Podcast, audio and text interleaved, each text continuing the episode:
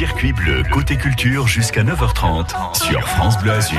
La culture, tout ce week-end va se célébrer à Montsartou, le festival du livre qui ouvre ses portes demain avec des rendez-vous lecture, des conférences, des dédicaces du cinéma et même un concert lecture exceptionnel avec Cyril Dion et l'orchestre de Cannes. D'ailleurs, son chef d'orchestre est avec nous ce matin pour en parler.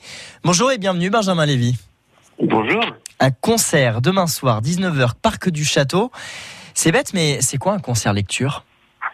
Oh ben c'est un concert où on lit des textes en plus, voilà. Tout simplement. Euh, Cyril Dion lira quelques textes euh, de lui Mhm. euh, avant et après cette quatrième symphonie de Mahler que nous jouons demain au Festival du Livre à 19h.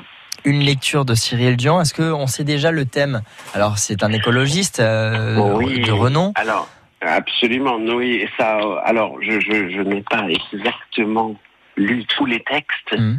puisqu'ils sont encore en train d'être compulsés par Cyril, mais euh, bien sûr, un rapport à la nature, à, à l'homme dans la nature et le rapport de l'homme avec la nature. Et c'est quelque chose qui va bien se marier avec euh, le thème musical choisi, la, la quatrième symphonie de Gustave Mahler?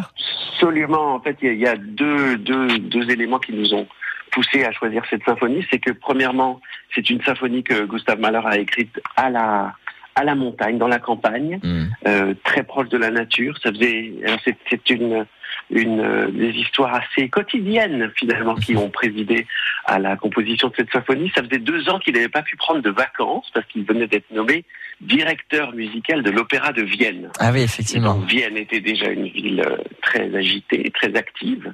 Et donc, euh, voilà. Et Il a trouvé là, ce petit moment à la montagne pour pouvoir euh, composer sa quatrième symphonie. Voilà. Et donc, c'est une symphonie très bucolique Mm. et qui oppose justement le, le, la joie du, du calme et, et de la merveille de la nature Mm. et qui oppose ça avec l'agitation de la ville et l'agitation aussi de ses, de ses fonctions de directeur d'institution qui lui laissait pas de temps pour composer. Et donc on entend ça très clairement dans la symphonie qui se termine d'ailleurs par un dernier mouvement avec euh, une chanteuse, ça sera Mhm. Nathalie Pérez qui chantera, et, et- et le, le texte redit les joies euh, de la d'une sorte de de nature calme et où le texte parle de enfin le texte de- de- du chant parle Ouais. beaucoup aussi de nourriture de